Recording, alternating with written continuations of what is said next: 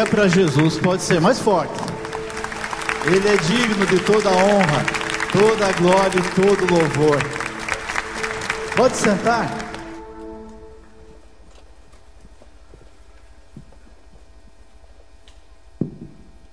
Que privilégio estarmos reunidos nessa manhã, nesse final de manhã, juntos nesse tempo de, de adoração ao nosso Deus. Poderia estar em outro lugar, mas você escolheu o melhor lugar para estar junto com o povo de Deus, celebrando ao Senhor, como cantamos agora, adorando e bendizendo a esse Deus maravilhoso, que é digno de toda a honra, toda a glória e todo o louvor. Talvez você não me conheça, ou muitos aqui não me conhecem. Eu sou o pastor William, sou casado com uma jovem linda que está sentada ali, há abençoados 23 anos e meio, sou esposo da Silmara. Nós temos a Letícia, nossa filha de 18 anos, e a Ana Júlia, uma filhinha de 6 anos. Demos só 12 aninhos de intervalo. E há uns seis meses, mais ou menos, nós adotamos um menino. É, a gente não era muito da minha vontade, mas a família, houve um consenso especial da minha filha, e a gente adotou um menino de 20 anos, que é o namorado dela. Então, ao invés para eu poder digerir, absorver bem essa informação de futuro genro, genro, eu prefiro falar que é nosso filho do coração. E realmente é o filho amado Felipe, né, o namorado dela. Então fica mais fácil eu falar assim, tê-lo como filhão do coração. Então essa é a nossa família. Nós somos aqui de Curitiba. Em 2006 fomos para Porto Alegre, lá fizemos parte da equipe pastoral da Igreja Batista Monte Serra desculpem, junto com o pastor Tércio, muitos aqui conhecem, né? E ficamos por oito anos lá com o pastor Tércio, pastoreando a Igreja Batista Monte Serra. Retornamos em 2014, Deus nos devolveu para Curitiba. E quando viemos para cá, então recebemos o convite do pastor Pascoal para integrarmos a equipe. Hoje temos aqui, trabalhamos em algumas áreas, mas em especial, né, nós pastoreamos a congregação e Almirante Tamandaré, congregação Vida. Particularmente quero dizer para você assim que é uma igreja maravilhosa. Quero te encorajar a ir lá conhecer. A igreja é benção e se você puder nos visitar, vai ser muito bem-vindo. O endereço está no site da PIB, Congregação Vida. Nós nos reunimos lá. Às vezes pensa, puxa, tá, não deixa o pastor Pascoal escutar, né? Às vezes pensa, está ah, longe lá para a PIB, vai ter congestionamento, vai para lá, tem lugar para você estacionar, você vai ser muito bem recebido não deixa, não, não grava essa parte, pula, mas você vai ser muito bem recebido para estar conosco lá, vai ser um privilégio recebê-lo. Eu também ajudo aqui no culto dos advogados, e o Valdomiro pediu para avisar que amanhã às 8 da noite tem o culto dos advogados, eu estarei falando, é, pregando nesse culto, é para advogados e amigos, então todos são bem-vindos para estar aqui na capela amanhã às 8 horas da noite. Então estamos aqui para compartilhar a palavra de Deus nessa manhã, como vocês ouviram, o pastor Pascoal foi para a convenção, deve estar retornando em breve e nos deu esse privilégio e esse desafio de compartilharmos a palavra de Deus com vocês nessa manhã. Já fizemos no primeiro culto, estamos fazendo agora, mas Deus já falou de maneiras tão especiais para nós essa manhã? Eu, particularmente, gosto muito de cantar, é tão gostoso a gente celebrar o Senhor. O Senhor fala aos nossos corações através de letras tão profundas, letras tão maravilhosas. Nós tivemos o privilégio de ver pessoas testemunhando através do batismo que tiveram a sua vida transformada por Jesus. E o batismo nada mais é do que isso, é compartilhar com os outros que Jesus mudou a minha vida e eu sou nova criatura em Jesus. Então Deus já falou para nós de tantas maneiras, já podemos interceder uns pelos outros, mas queremos que Deus tenha algo mais para falar para nós nesse final de manhã. E eu quero convidar você a abrir a sua Bíblia no livro de Jeremias, capítulo 18, versos 1 ao verso 4. Jeremias, capítulo 18, versos 1 ao 4. Você que nos acompanha pela Rede Super, você que nos acompanha pela internet, que privilégio ter você conosco nessa manhã, junto conosco, adorando e bendizendo ao Senhor. Jeremias capítulo 18, verso 1 ao 4, abra sua Bíblia, acesse o seu celular, que para procurar a Bíblia não vai para o WhatsApp nessa hora, acesse o seu iPad também, mas esteja conosco fazendo a leitura desse texto. Amém? Jeremias capítulo 18, versos 1 ao 4, vai dizer o seguinte: Essa é a palavra que veio a Jeremias da parte do Senhor. Vá à casa do oleiro e ali você ouvirá a minha mensagem. E então eu fui à casa do oleiro e o vi trabalhando com a roda. Mas o vaso de barro que ele estava formando estragou-se em suas mãos, e ele o refez, moldando outro vaso, de acordo com a sua vontade. Vamos orar mais uma vez? Pai, é tão bom estar na tua presença. Tem sido um privilégio estarmos aqui nessa manhã, bendizendo o teu nome, reconhecendo que o Senhor é bom, que o Senhor é muito bom. Obrigado a Deus por cada um que se dispôs a estar aqui, tudo aquilo que vivemos aqui já nessa manhã, o nosso desejo é que esteja agradando ao teu coração, que sirva, Deus, para bendizer o teu nome, que chegue com cheiro suave até o teu trono de graça, Pai. Ó Deus, mas nesse momento onde lemos a tua palavra, nós queremos pedir que o teu Santo Espírito nos conduza. Que estejamos, ó Deus, não só de ouvidos, mas de corações abertos, para ouvirmos e obedecermos a voz do Senhor. Fala conosco, Pai, em nome de Jesus. Amém e amém. Eu gosto de, de, me situar ou nos situarmos, né, levar você a se situar na história para entender o contexto do texto que está sendo lido.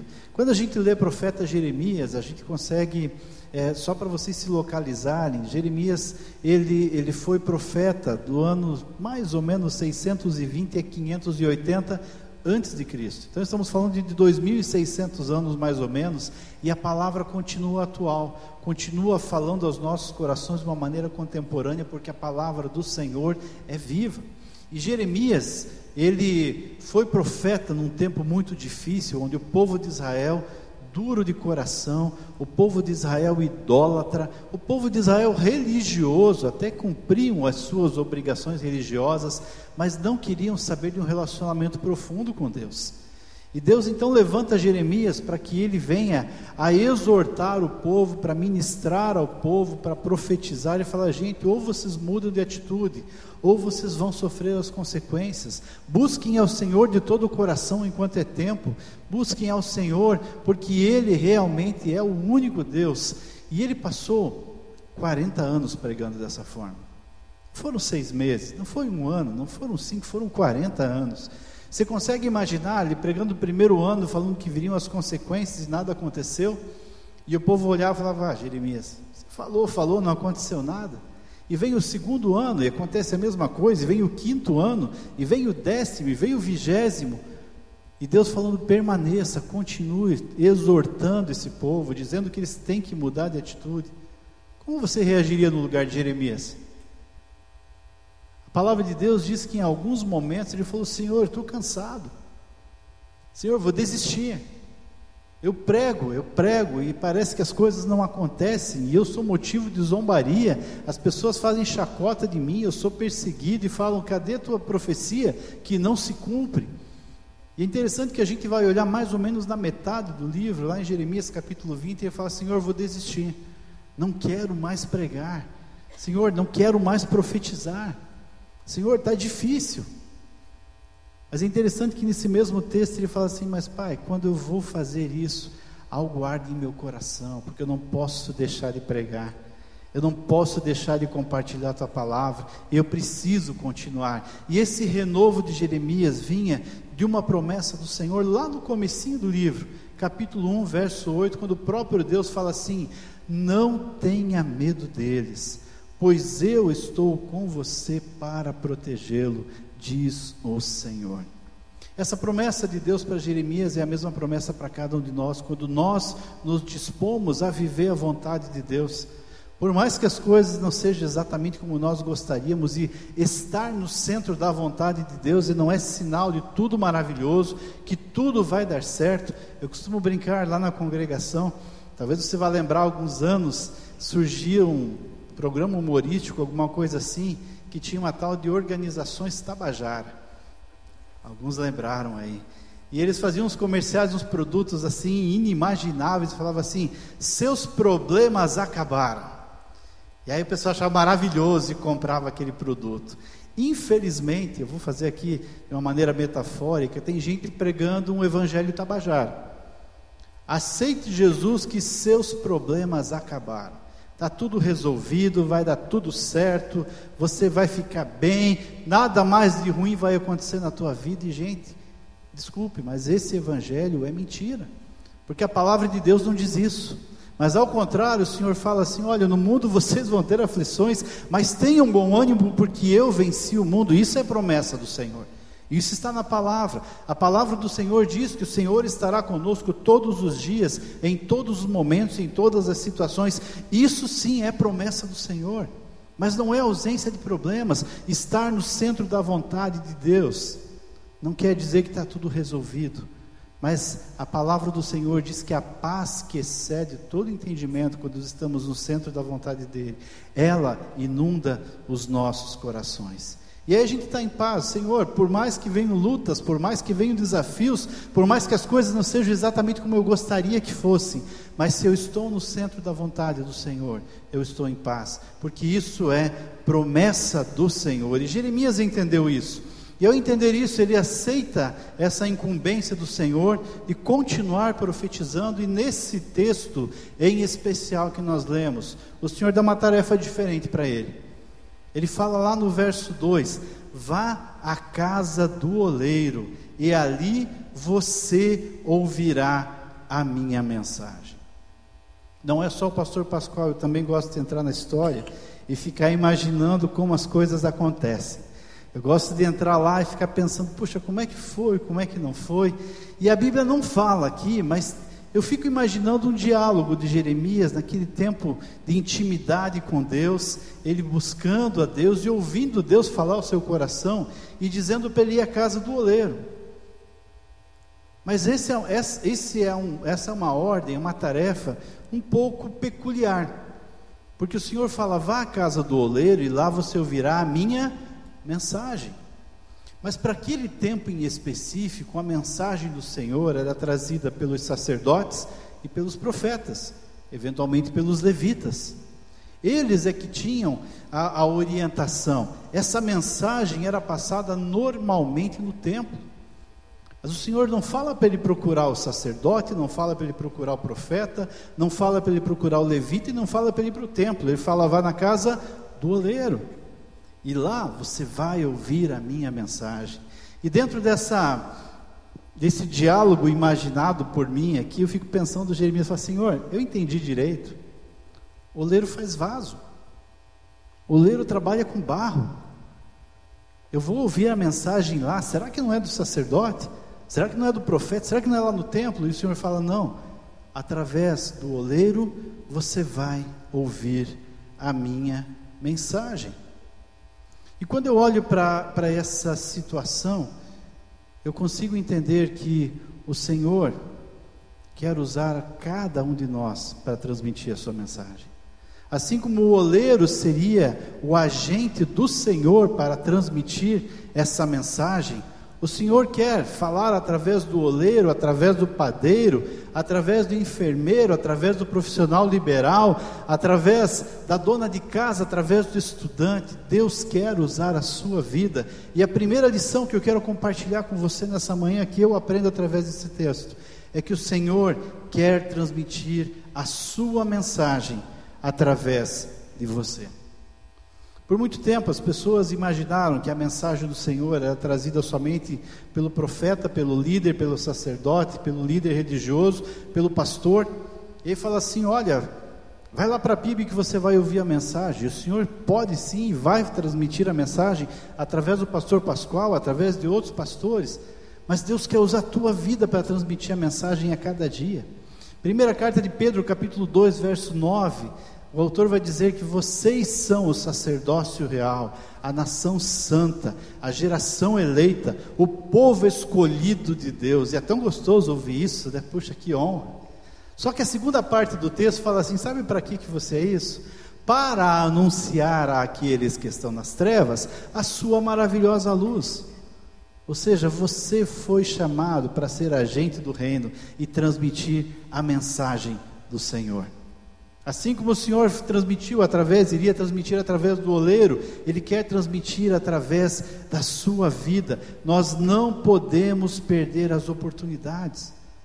Quando o Senhor nos chama para transmitir a mensagem, repartir, a gente cantou agora há pouco: Deus é bom e Deus é muito bom, mas isso não pode ficar guardado para mim. Eu tenho que repartir com aqueles que estão à minha volta.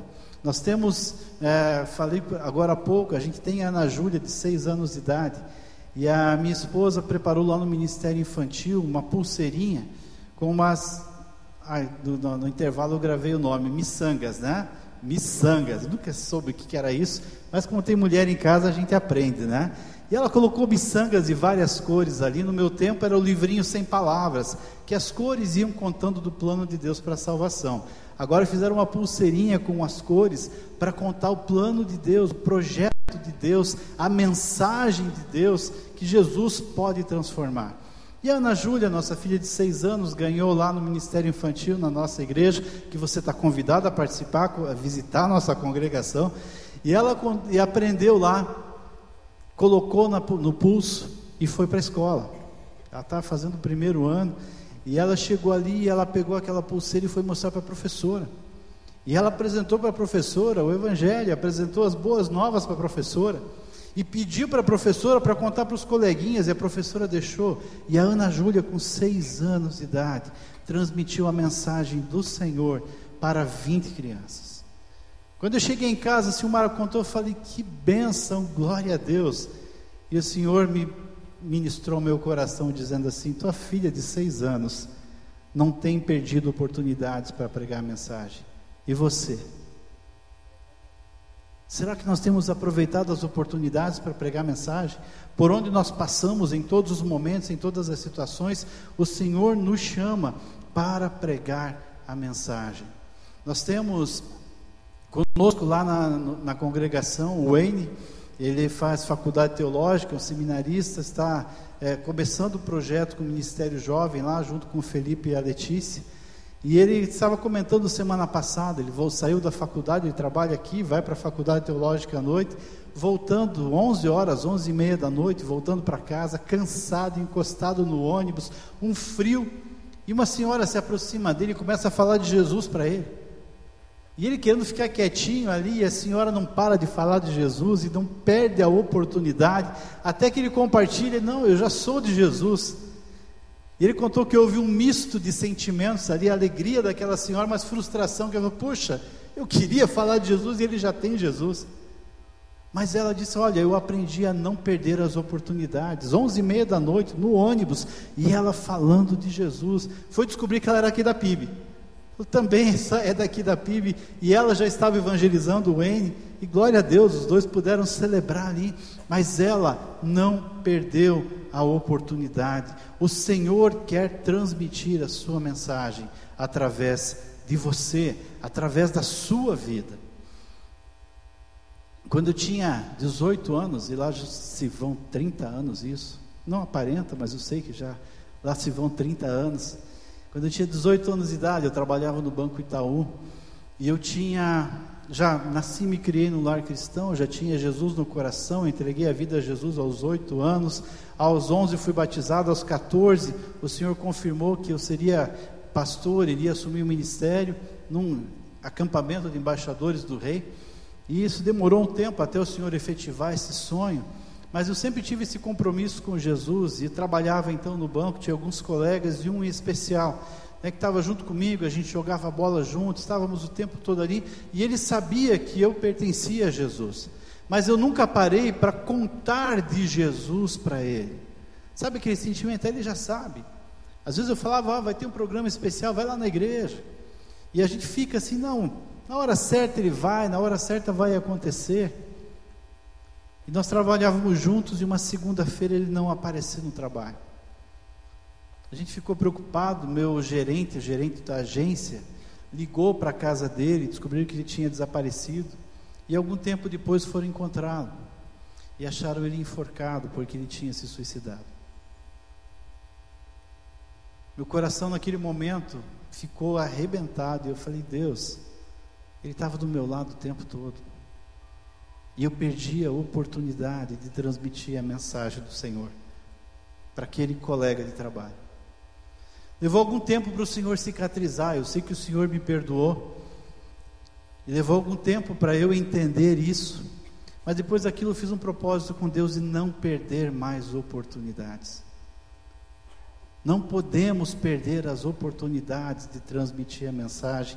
E pela manhã eu e a Silmara fazemos a devocional e o nosso desejo é, Senhor, não podemos perder oportunidades, seja com familiares, seja com vizinhos, com amigos, por onde você passar. O Senhor quer transmitir a sua mensagem através de você.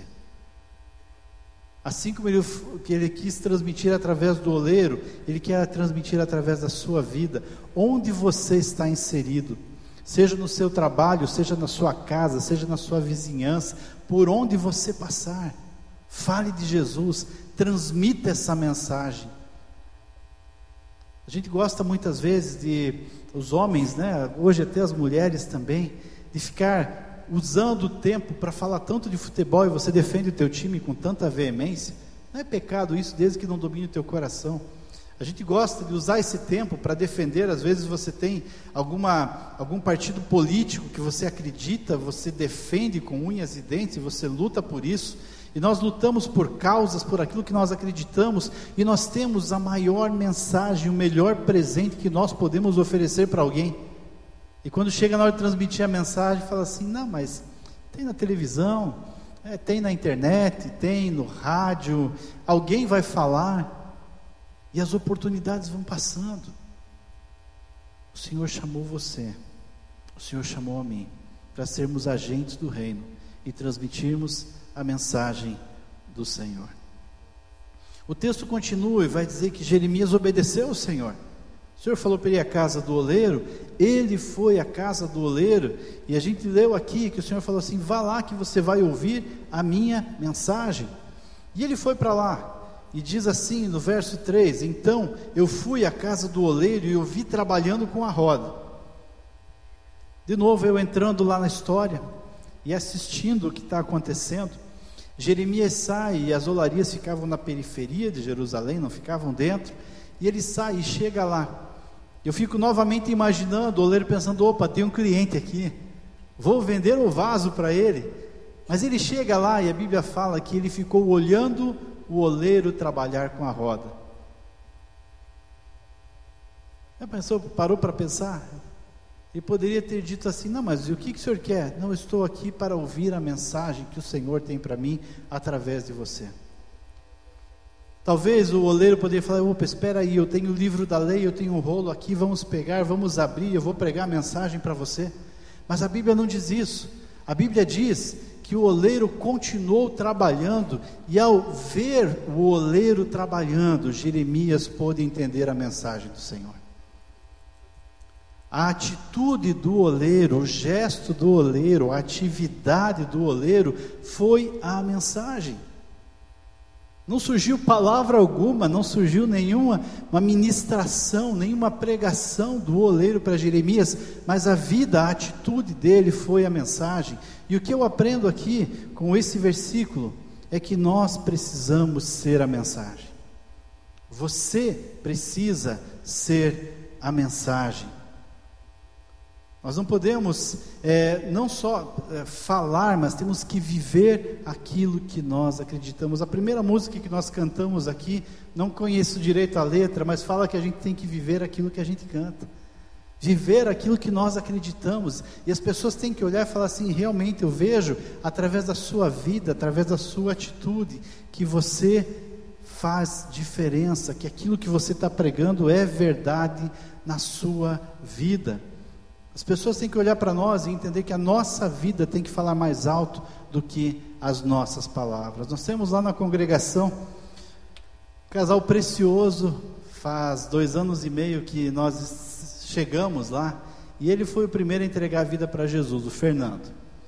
Um jovem de 35 anos, que chegou lá cheio de questionamentos e Jesus tratou o coração dele, ele mudou, teve a sua vida transformada.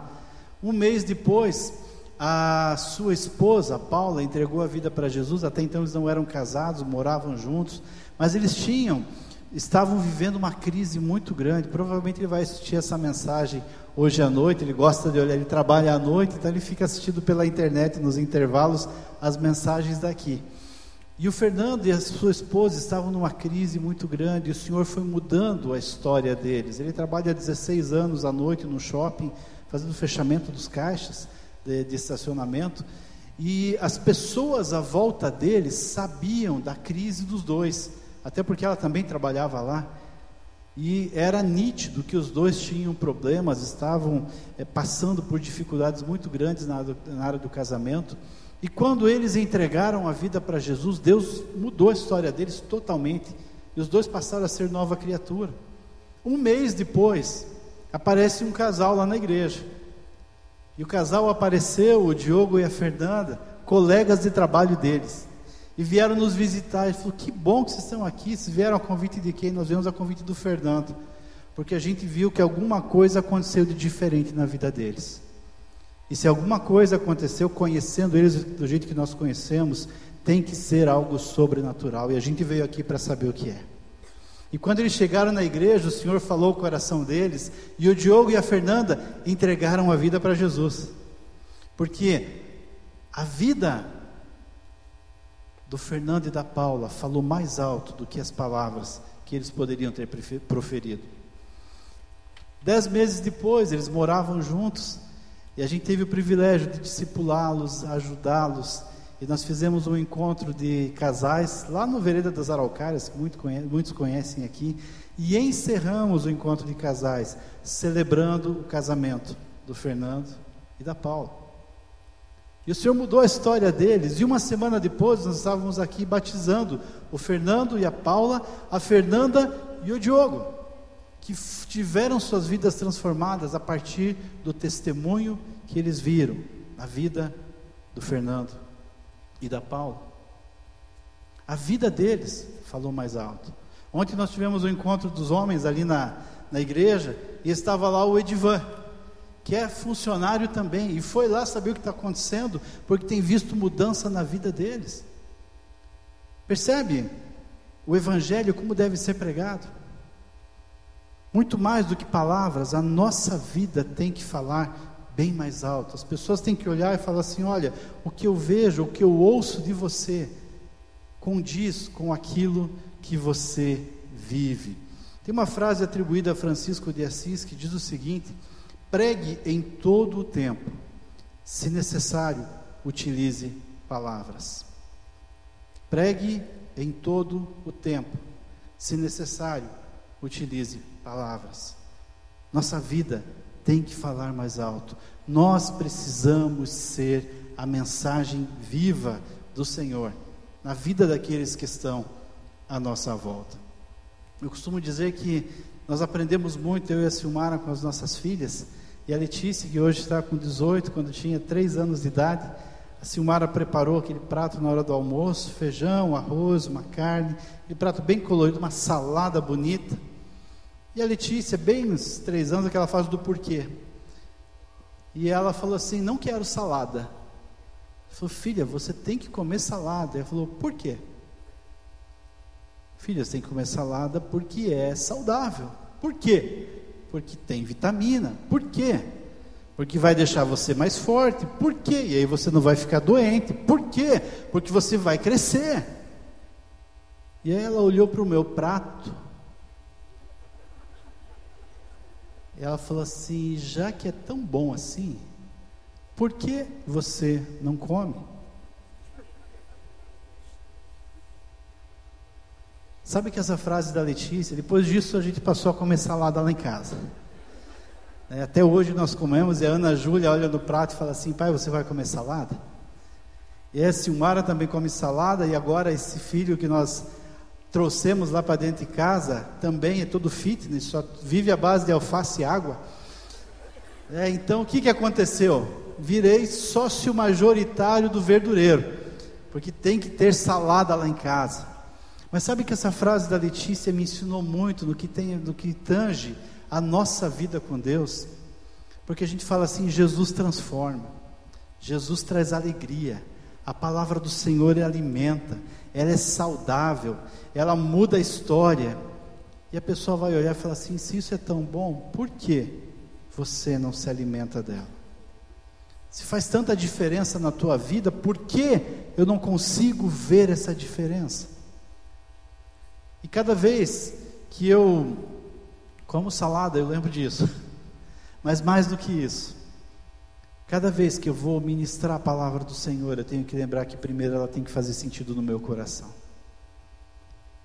Porque senão vai vir a pergunta: por que você fala para os outros que faz diferença e não tem feito na tua vida?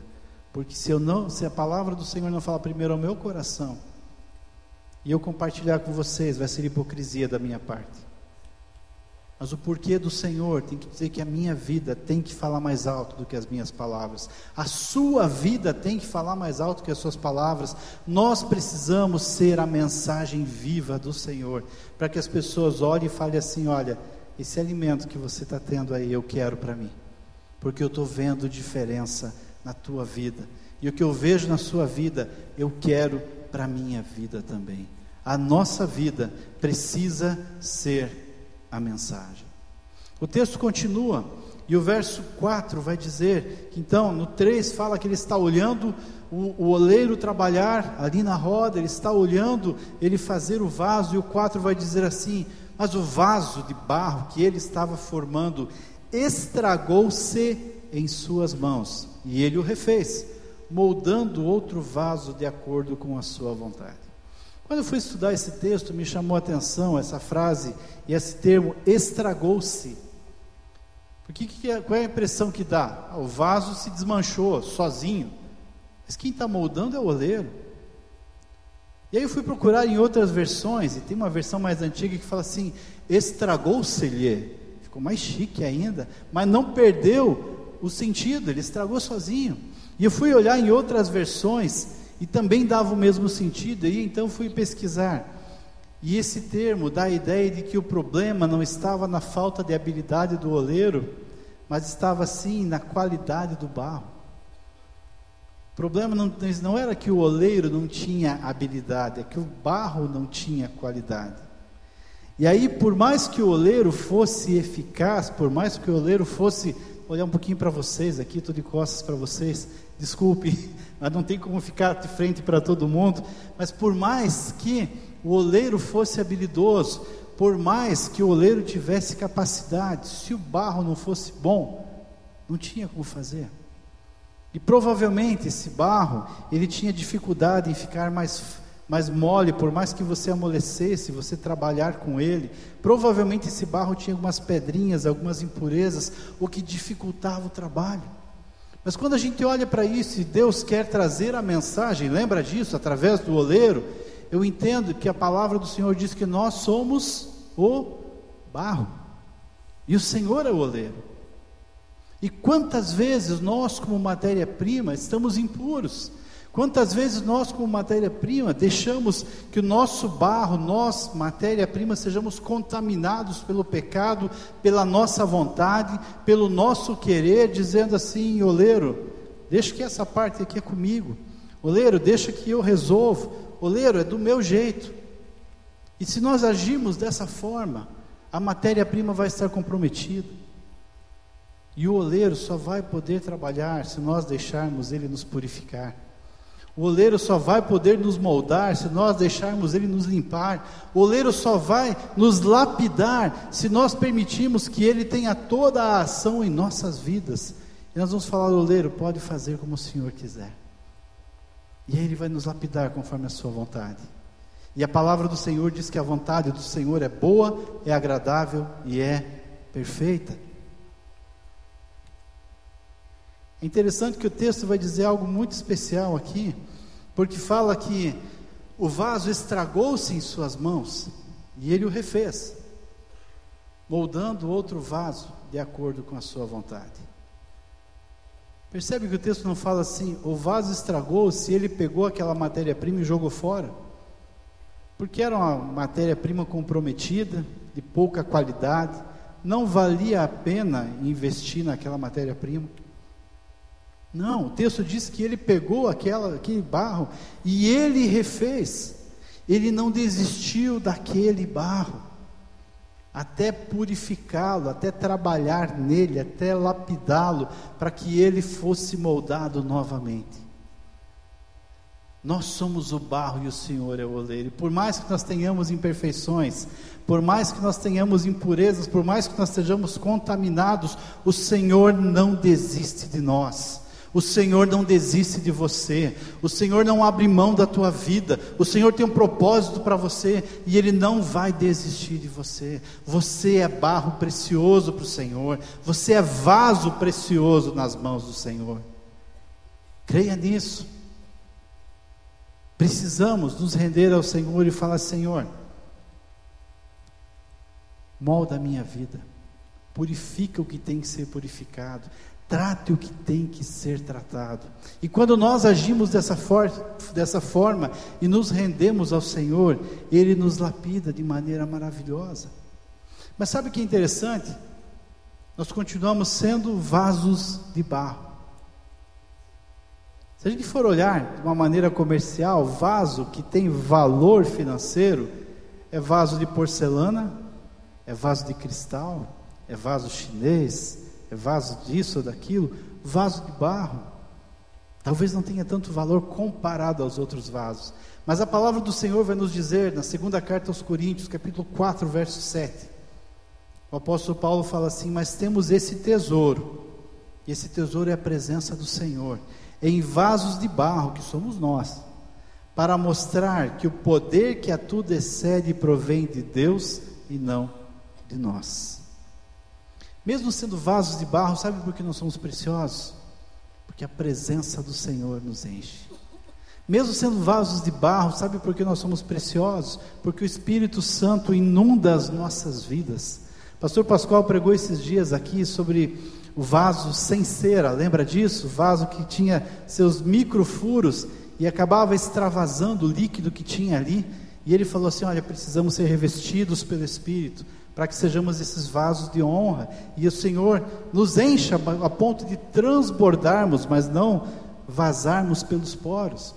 A palavra do Senhor diz que nós somos esse vaso de honra, a partir do momento que nós nos deixamos lapidar pelo Senhor que nós nos deixamos purificar pelo Santo Espírito de Deus, e Ele vai transformar, e vai nos moldar com sua, conforme a Sua vontade, que é boa, agradável e perfeita.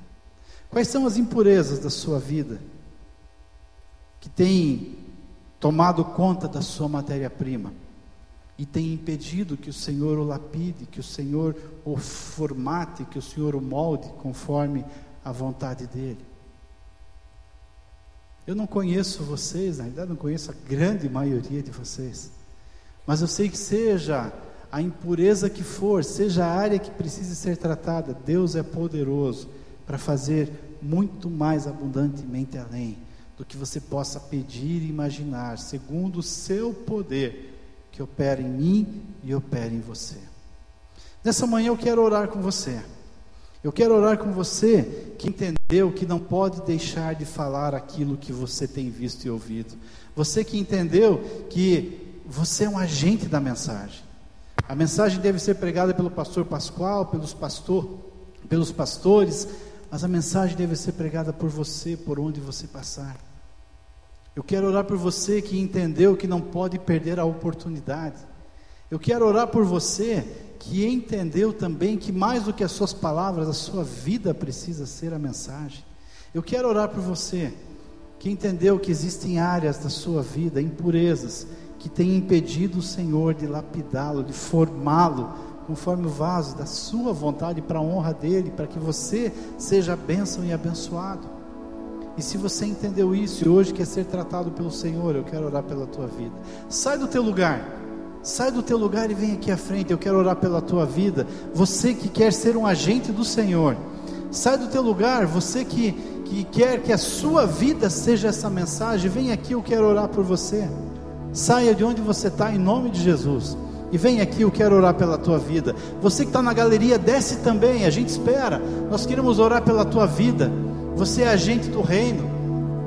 Você é agente do reino, a tua vida tem que ser canal de bênção, a tua vida tem que ser o evangelho vivo. Sai do teu lugar e vem em nome de Jesus. Em nome de Jesus, sai do teu lugar. Você que entendeu que existem impurezas que impedem que o Senhor o lapide, que o Senhor o molde, que o Senhor o formate, mas entendeu que hoje é tempo de purificação e o Senhor pode purificar a sua vida. Sai do teu lugar e vem aqui que eu quero orar por você, em nome de Jesus. Venha, nós vamos esperar. Pode vir, desce da galeria. O Senhor quer mudar a tua história. A minha oração não é mais poderosa que a sua. A oração do pastor Pascoal não é mais poderosa que a sua. Mas o Deus em que nós cremos, Ele é poderoso para mudar a tua história. E quando você vem aqui à frente, toma essa decisão, você está confirmando diante de todos, diante do Senhor, que você quer ser mudado, moldado, lapidado e tratado pelo Senhor. E como igreja, nós temos um só sentimento, um só coração, um só desejo de ver o agir do Senhor na sua vida e através dela de ver o manifestar do Senhor, de ver transformação, de ver limpeza. Desce, sai do teu lugar, pode vir. Nós vamos esperar, a gente quer orar pela tua vida. Em nome de Jesus, pode vir. Quero convidar aqueles que estão sentados para que se coloquem em pé. Pode vir, quem está vindo ainda venha, dá tempo.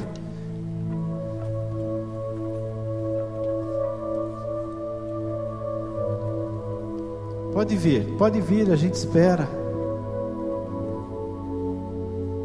Queremos orar pela sua vida. E você que está em pé, você que está, não veio à frente, estenda a tua mão em direção a essas pessoas que estão aqui.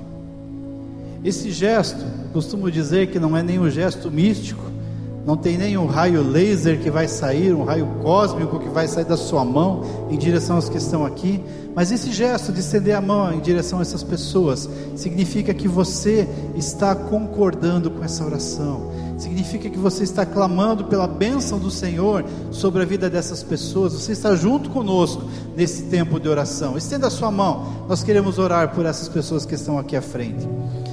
Pai, obrigado a Deus porque o Senhor nos dá o privilégio de, apesar de nós, sermos agentes do reino.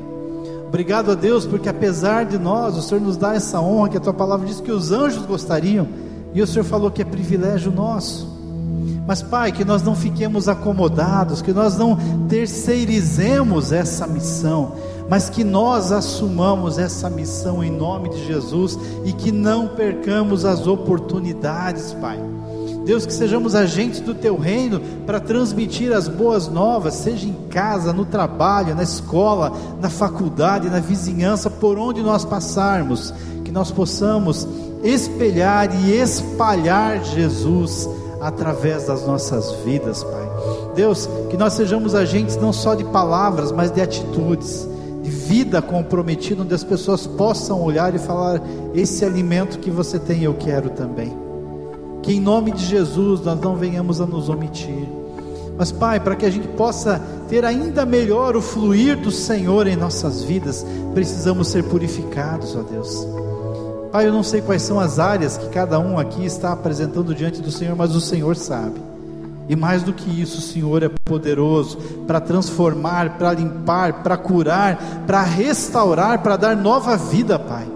Em nome de Jesus clamamos, muda histórias, transforma, restaura, renova pelo poder do Senhor. Pai, em nome de Jesus, que ao sairmos daqui porta fora, que não venhamos a esquecer essa mensagem, mas que o Teu Santo Espírito continue a ministrar os nossos corações Pai, que estejamos atentos para ouvirmos a voz do Senhor, que aquilo que eu não expressei aqui com palavras, seja Deus ministrado através do Teu Santo Espírito e completado em cada coração, e que as pessoas que estão aqui sintam o cuidado do Senhor e que nós, como igreja, possamos ajudá-los nessa caminhada, Pai. Deus, atende o clamor do nosso, do, dos nossos lábios atende o nosso clamor. Nós oramos a Ti não porque nós mereçamos alguma coisa, mas em nome do Senhor Jesus é que nós oramos. Amém e amém.